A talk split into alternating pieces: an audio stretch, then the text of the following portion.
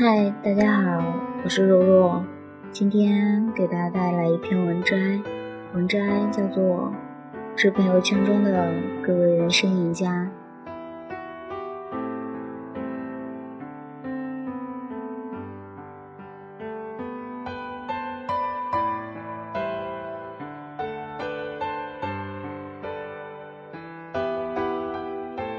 自从各类社交平台产生后，我们寻求被他人发掘和认可的欲望有了无限可能。人人网的页面浏览数告诉大家，我是一个受关注的人；微博上有成千上万的粉丝的大 V 告诉大家，我是一个有身份的人；微信更是开辟了供个人经营的公众平台，告诉大家，我是一个有影响力的人。粉丝数、浏览量、转发率、赞、评论，我们开始用这些数字来衡量自己在社会中的影响力和价值。这些数字仿佛比他背后所度量的那件事情更具有说服力。而自从有了这些数字，我的朋友圈里仿佛每个人都成了占地为王的一方诸侯，时刻都在用一种貌似谦虚的方式展示着自己的优秀。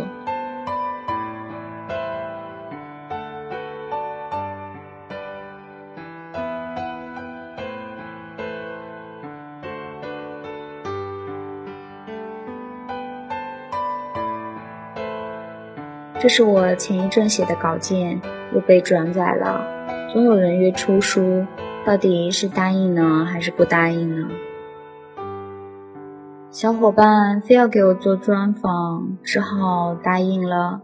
其实也没有做出什么成就来。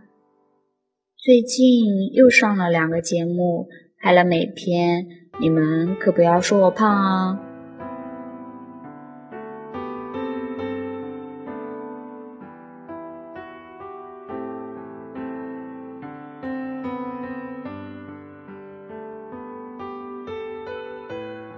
诸事不顺，来一场说走就走的旅行体味人生，附自拍。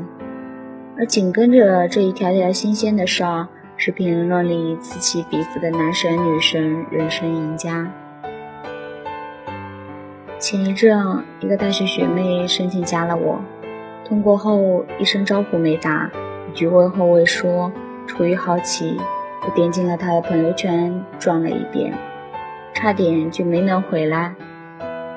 今天我接受了中央电视台的采访，今天我创办了新的公众号，今天老板还让是新人的我独自去谈客户，今天我之前写的稿子被北大引用了，看得我后背起阴风，脑门落冷汗，满心都是被年轻一代的优秀所捶打的震撼。活至今日，竟不知道世上还有如此之优秀之人。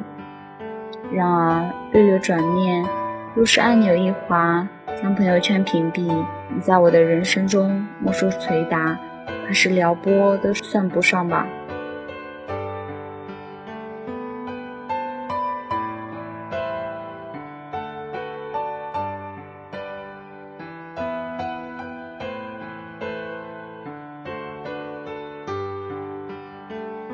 有时看到些自秀好感的言论，我总是想有一个匿名送鸡皮疙瘩的选项，只可惜朋友圈的功能设置总是能够轻易让朋友圈了你，看不过去，懒得理，甚至觉得恶心的，最多也就是不赞而已。谁会真的撕破脸皮告诉你，拜托，美图秀秀磨皮都磨平了的自拍就不要发了。或是求你同一篇文章发在不同的账号上，就不要每一次都自转一遍了。毕竟退一万步讲，大家都还是朋友。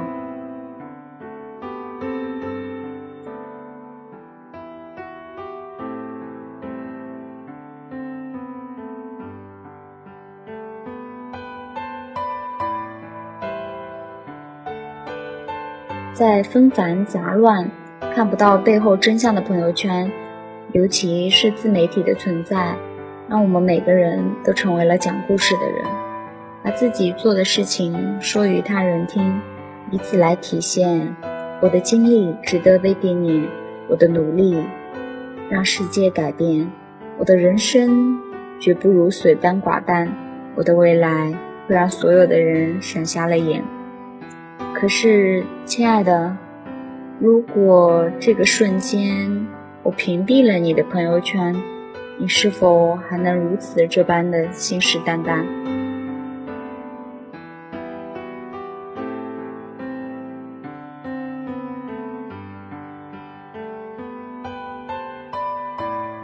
亲爱的朋友，请不要再把你自己的优秀说与我听。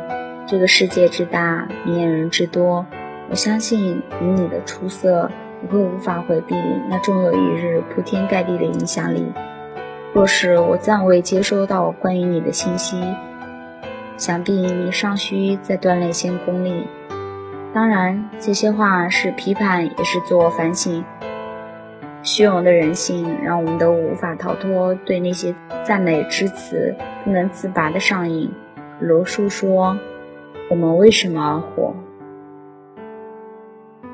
因为爱，因为对知识的渴望，因为对人类苦难不可节制的同情。”下一次，不如想想那甚至未曾有过手机的人群，他们仍在温饱线上举步维艰。所以，请让你的优秀散发到这个世界的中心去，最好能在人类历史上写下浓墨重彩的一笔。等到那一日的来临，我会发自真心的在心底给你点一个赞的爱心。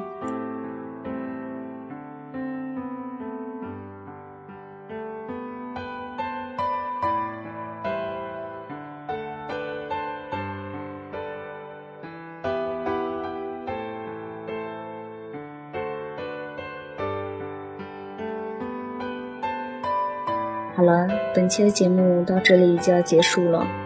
这里是原声带网络电台出品的新闻摘栏目。今天和大家分享的文摘内容来自作者若竹的《致朋友圈中的各位人生赢家》。你也可以在收听我们节目的时候，搜索我们的原声带网络电台微信公众号，拼音输入“原声带 FM”。你可以在微信公众号里回复“若若”，即可获取我的个人主页节目、个人语音介绍和图文介绍推送。我是文摘主播若若，我们下期见。